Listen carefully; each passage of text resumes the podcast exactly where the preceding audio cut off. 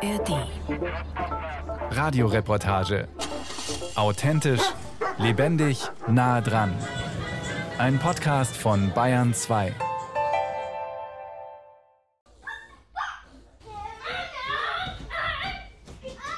Fünfzehn Kinder, fünf Erzieherinnen. Das ist die Kindergruppe Löwenzahn in München-Sendling, eine Elterninitiative. Zurzeit kümmert sich Mutter Julia Lahmann um die Finanzen der Kindergruppe. Also wir haben im Frühling diesen Brief bekommen, kein Problem, Umstellung der Postbank auf ein anderes Konto. Wir müssen gar nichts machen. Ich habe den Brief nämlich extra aufgehoben. Und dann zum 1. Juli sollte diese ganze IT-Umstellung funktionieren und irgendwie der Zusammenschluss der Konten, genau. Bei der Postbank hat die Elterninitiative zwei Konten. Noch ahnt Julia Lahmann nicht, was auf sie zukommt. Wir haben alles vorbereitet. Wir hatten allen die neue Kontoverbindung gemeldet. Wir haben die ganzen Lastschrifteinzüge und so weiter gemacht. Wir dachten, super, es läuft. Und dann kamen die Rechnungen. Plötzlich geht nichts mehr bei den Konten der Elterninitiative. Es kann kein Geld mehr überwiesen werden, weder die Gehälter der Angestellten und ihre Krankenkassenbeiträge noch die Miete der Räume, die Nebenkosten. Insgesamt sind das rund 25.000 Euro im Monat. Das Telefon klingelt rund um die Uhr, aber Julia Lahmann ist machtlos. Wenn sie versucht, sich online bei den Konten der Kita einzuloggen, verweigert ihr das System den Zugriff. Sie ruft die Hotline der Postbank an zwei Wochen lang, teilweise von 8 Uhr bis 20 Uhr am Abend. Warteschleife, Warteschleife, bitte haben Sie Geduld, Wartezeiten bis zu drei Stunden, sodass teilweise eben von meinem Festnetztelefon immer der Akku leer geworden ist irgendwann. Julia Lahmann erreicht niemanden. Sie versucht es bei einer Filiale der Postbank vor Ort. Da hat sich herausgestellt, dass die Filialen vor Ort hier in München keine Geschäftskonten betreuen können. Also wir haben ein Geschäftskonto bei der Kindergrippe. Damit war es mittlerweile Ende Juli. Wir haben versucht, mit dem Lohnbüro dann eine Lösung zu finden. Die haben uns dann, was sie normalerweise nicht machen, alle Gehaltsabrechnungen online gestellt, sodass wir alles händisch überweisen konnten. Da kamen aber natürlich Mahngebühren dazu überall, weil wir ja alles nicht bezahlen konnten. Nach vier Wochen, fast täglich in der Telefonwarteschleife, erreicht sie endlich eine junge Callcenter-Mitarbeiterin. Diese Dame vom Callcenter, die armen Studenten, hat mir erklärt, ich brauche eine telefonische ID, die ich beantragen muss, um überhaupt zu einem Bankberater durchgestellt zu werden um dann irgendwie jemanden zu haben, der mir weiterhelfen kann und sagen kann, warum diese Konten nicht mehr funktionieren. Also habe ich eine Telefon-ID beantragt zum ersten Mal. Ich glaube Mitte August zum zweiten Mal, Anfang September zum dritten Mal. Keine Antwort. Es wird Herbst. Die Elterninitiative ist nicht mehr liquide. Der Vermieter der Räume und mehrere Mitarbeiter verzichten erstmal freiwillig auf ihr Geld.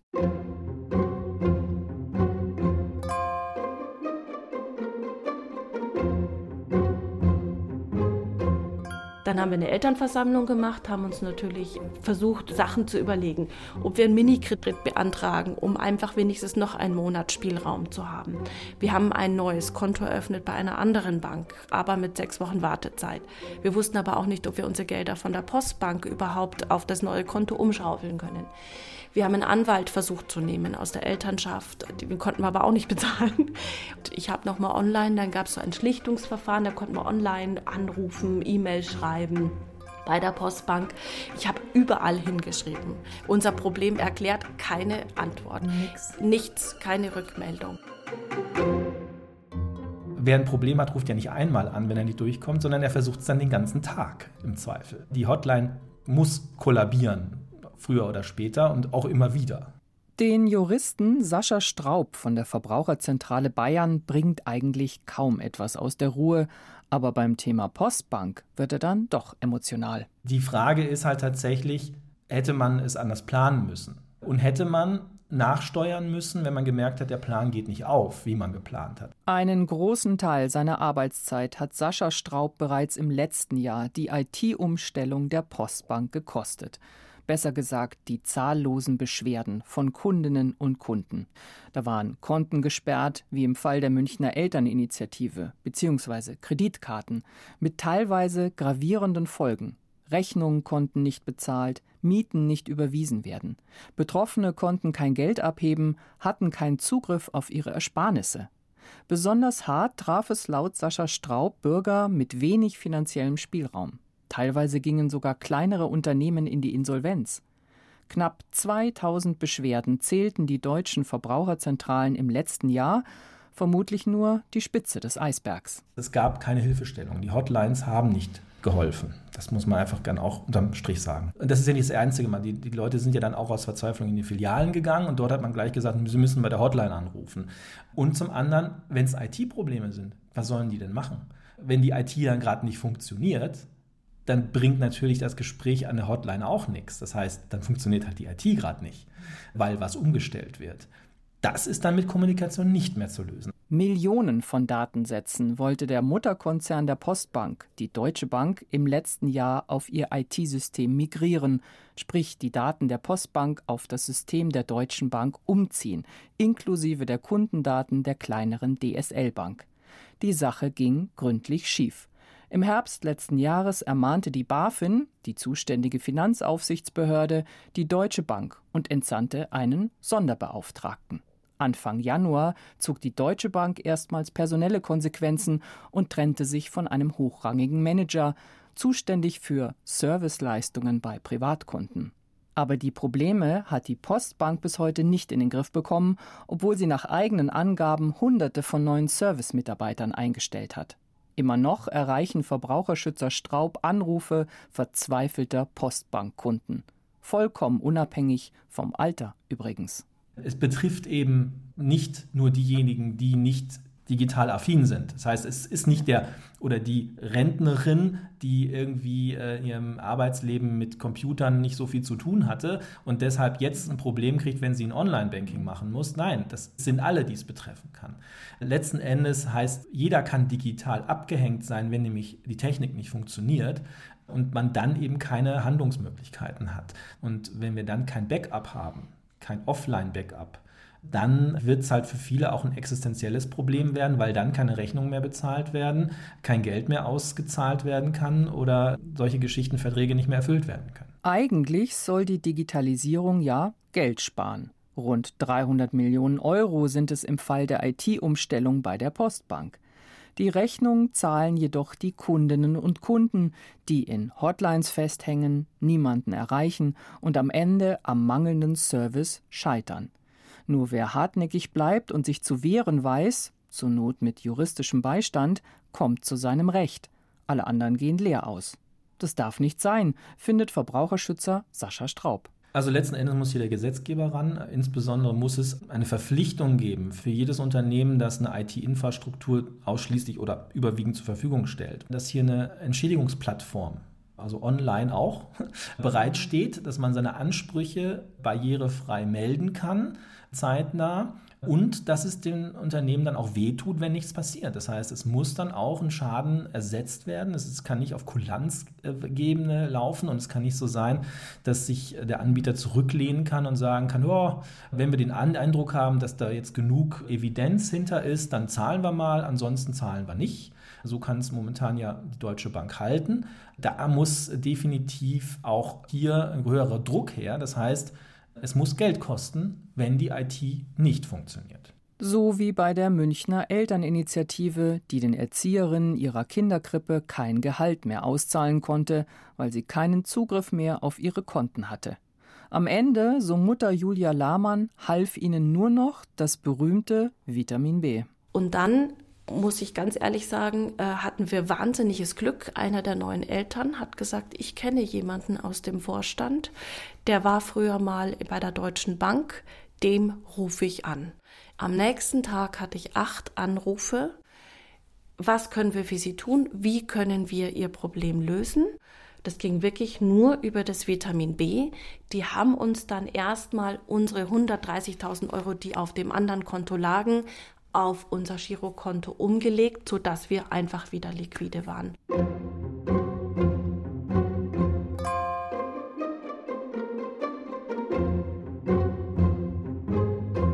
Dass technische Probleme digitale Systeme lahmlegen, Damit werden wir alle auch in Zukunft vermehrt konfrontiert sein. Das prognostizieren nicht nur Verbraucherschützer. Je mehr Arbeitsschritte und Dienstleistungen digitalisiert werden, umso öfter kann etwas schieflaufen. Beispiel Deutschland-Ticket. Eine gute Idee fürs Klima, die auch funktioniert.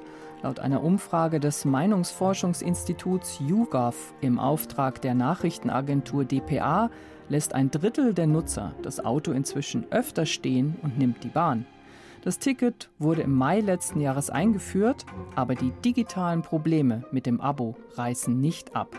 Es geht um Schwierigkeiten beim Bestellen, um Probleme mit der App, wenn zum Beispiel das Online-Ticket dort nicht auftaucht und um nicht funktionierende Kündigungsbuttons. Und wieder stehen Kundinnen und Kunden vor dem Problem, dass die eigentlich zuständigen Hilfe-Hotlines überlastet bzw. nur sehr schwer zu erreichen sind. Mehr Digitalisierung bedeutet aber auch mehr Spielraum für Betrüger und Hacker. Oder sind wir Verbraucher einfach selber schuld, weil wir zu sorglos mit unseren Daten umgehen?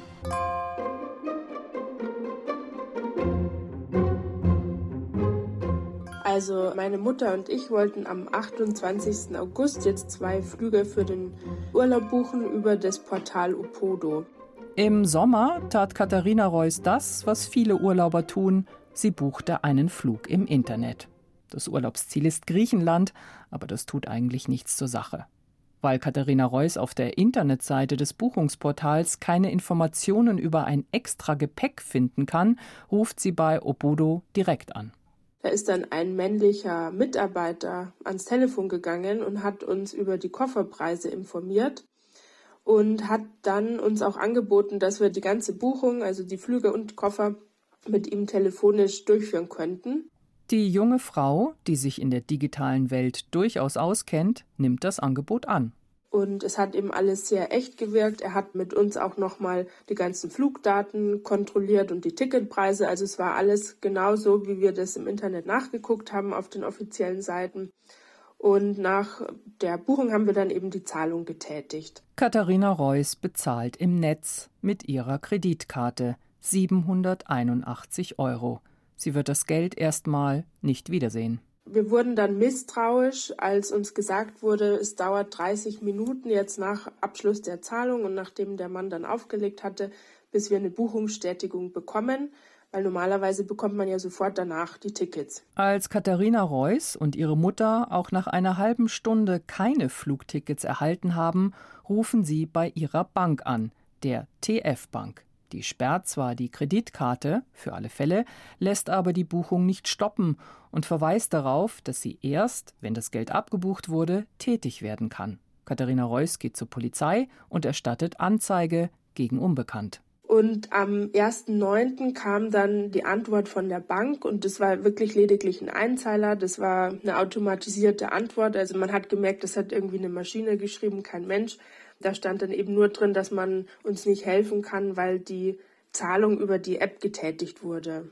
Und seitdem haben wir jetzt quasi diesen Schaden. Wir haben der Bank Dutzende E-Mails geschrieben, Einschreiben auch an den Vorstand und es kam überhaupt keine Reaktion, dass man uns hilft.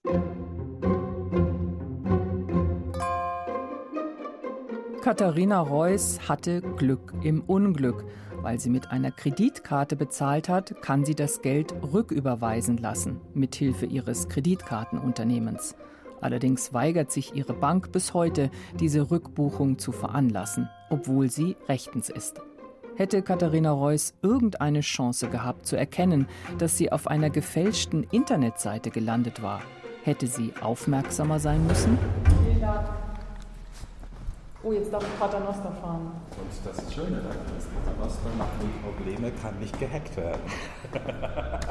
Richtig schön analog. Ja.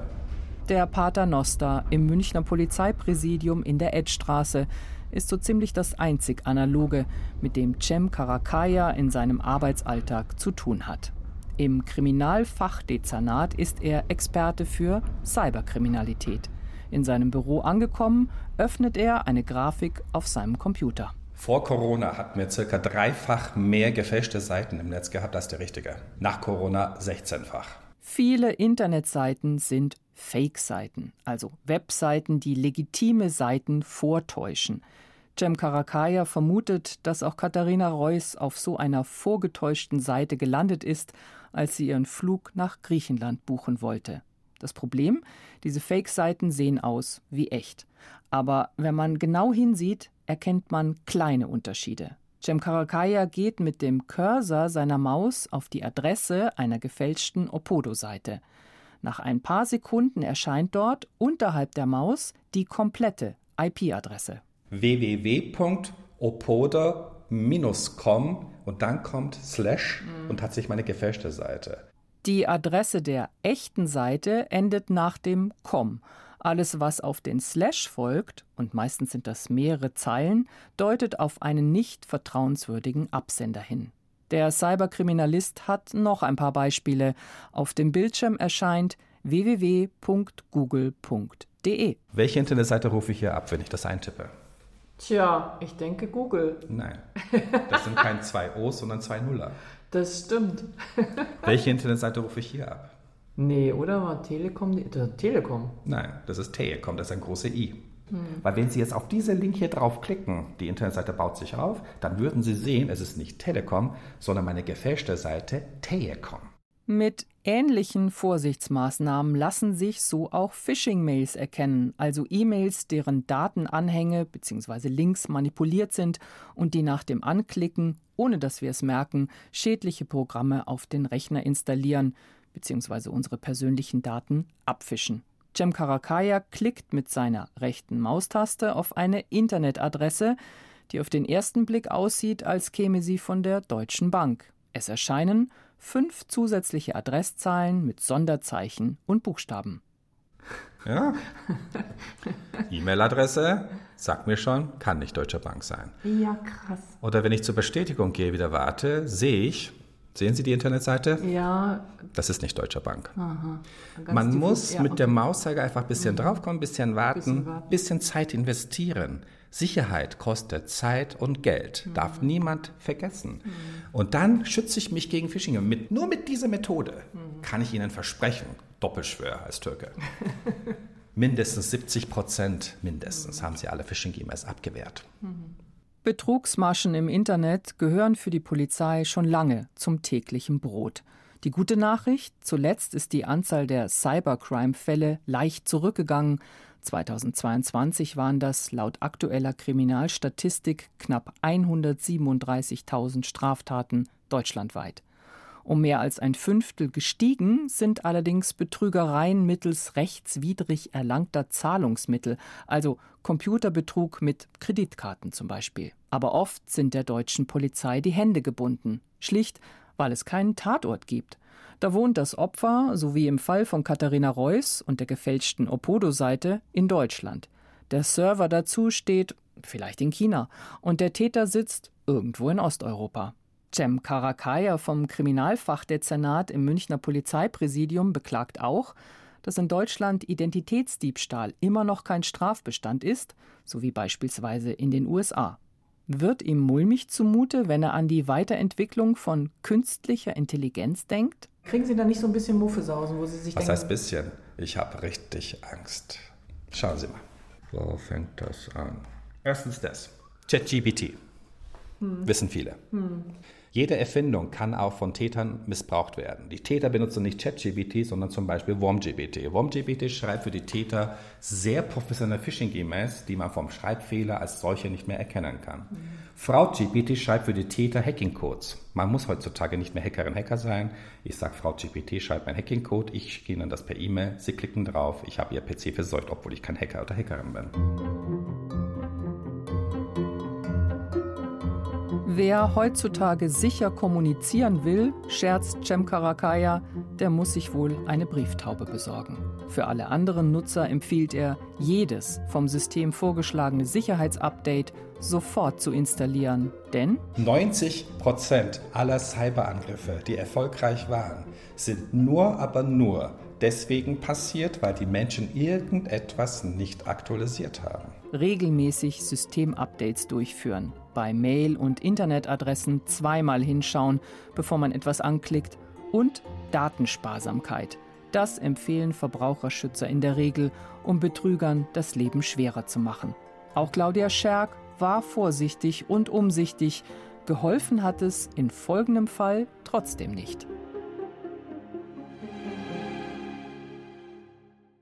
Wie alle verantwortungsvollen Bankkunden kontrolliert auch Claudia Scherk regelmäßig ihre Kontobewegungen. Eines Tages sehe ich auf meinem Kontoauszug, dass da Summe Geld abgehoben wurde in einem V-Markt in Oberammergau, wo ich nie im Leben gewesen bin. Immerhin, es sind 150 Euro, die da wie von Zauberhand von Claudia Scherks Konto verschwinden. Unsere Hörerin wendet sich an ihre Bank, die Postbank. Und da kam dann nur lapidar die Antwort etwas später. Sie haben das überprüft und der Abschluss des Geldautomaten weist keine Differenz auf. Eine Erstattung des von Ihnen beanstandeten Betrages ist deshalb nicht möglich. Habe ich gedacht, das kann es ja nicht sein. Obwohl Claudia Scherk ihre EC-Karte weder verliehen, geschweige denn verloren hat, lässt sie sie sperren und durch eine neue ersetzen. Sie hat Angst, dass weitere Beträge ohne ihr Zutun von ihrem Konto abgehoben werden. Dann geht sie zur Polizei und erstattet Anzeige gegen Unbekannt wegen Computerbetrugs. Da war dann interessant, dass der Polizist sagt, ach, Oberammergau, V-Markt? Ja, da haben wir schon mehrere Beschwerden. Ja. Doch auch die Polizei kann Claudia Scherk ihr Geld nicht wieder beschaffen. Also wendet sie sich erneut an ihre Bank, diesmal mit einer schriftlichen Bestätigung ihres Arbeitgebers, dass sie an besagtem Tag nicht in Oberammergau war, sondern an ihrem Arbeitsplatz. Aber die Postbank beharrt in ihren schriftlichen Antworten darauf, sie hätte ihre Karte verloren bzw. ihre PIN-Zahl weitergegeben. Derjenige, der im Besitz ihrer Karte war, obwohl ich x-mal geschrieben habe, es war keiner, hat sich durch die korrekte Eingabe der PIN legitimiert, wobei ich die im Kopf habe. Für die gesicherte Aufbewahrung der Karte und die Geheimhaltung der PIN ist der Karteninhaber selbst verantwortlich. War ich ja, beides. Wie Betrüger es geschafft haben, Claudia Scherks PIN-Nummer abzufischen, um so, ohne im Besitz ihrer EC-Karte zu sein, Geld abheben zu können, ist schwer zu sagen. Cem Karakaya von der Münchner Polizei vermutet, dass Claudia Scherks Daten beim Bezahlen im Internet abgefischt wurden. Die Polizei kann ihr nicht helfen, aber für Sascha Straub von der Verbraucherzentrale Bayern liegt die Beweislast bei Claudia Scherks Bank. Rechtlich ist die Verbraucherin hier auf der sicheren Seite, sollte man meinen, denn hier muss die Postbank letztlich nachweisen, dass das eine autorisierte Zahlung war, es durch Videoaufnahmen oder wie auch immer, dass dies doch war. Und wenn sie das nicht tut, ist sie zumindest im Unrecht. Die andere Frage ist, wie dann die Verbraucherin tatsächlich zu ihrem Recht kommt und es durchsetzt. Der Fall von Claudia Scherk zeigt deutlich, das angeblich so sichere EC-Kartensystem hat Lücken und die nützen Betrüger. Die Banken dagegen beharren in der Regel auf ihrer Argumentation der Fahrlässigkeit der Kunden, so auch hier. Die Originalkarte sei verwendet worden, argumentiert die Postbank auf unsere Nachfrage hin, die Karte sei mit einer Chip-Technologie ausgestattet, die eine Fälschung unmöglich mache. Auf welch wundersame Weise die Original-EC-Karte dann wieder ihren Weg zurück in das Portemonnaie von Claudia Scherk gefunden haben soll, ohne deren Wissen wohlgemerkt, diese Frage kann auch der Postbanksprecher nicht beantworten. Verbraucherschützer Sascha Straub ärgern solche Fälle, in denen Kundinnen und Kunden eigentlich im Recht sind, zur Durchsetzung desselbigen aber oft einen enormen Aufwand betreiben müssen. Oder einfach scheitern, weil sie niemanden erreichen. Er fordert deshalb eine funktionierende digitale Möglichkeit, wenn etwas schief geht. Und dass es auch ein System ist, was zugänglich ist und funktioniert, also wirklich eine Art, ja, also ein Forderungsanmeldungstool, wo man dann letzten Endes dokumentiert seine Ansprüche melden kann und darüber auch einen Nachweis kriegt, dass man es getan hat, wie man es getan hat. Für die Zukunft wünschen sich Verbraucherschützer wie Sascha Straub zusätzlich mehr Transparenz seitens der Unternehmen, wenn etwas schiefläuft und nachprüfbare Qualitätsstandards in der Digitalisierung. Das alles wäre, auch dank der künstlichen Intelligenz, leicht zu verwirklichen. Man muss es nur wollen. Ach, und Claudia Scherk hat ihre 150 Euro dann am Ende doch noch zurückbekommen, aus Kulanzgründen, wie die Bank betont.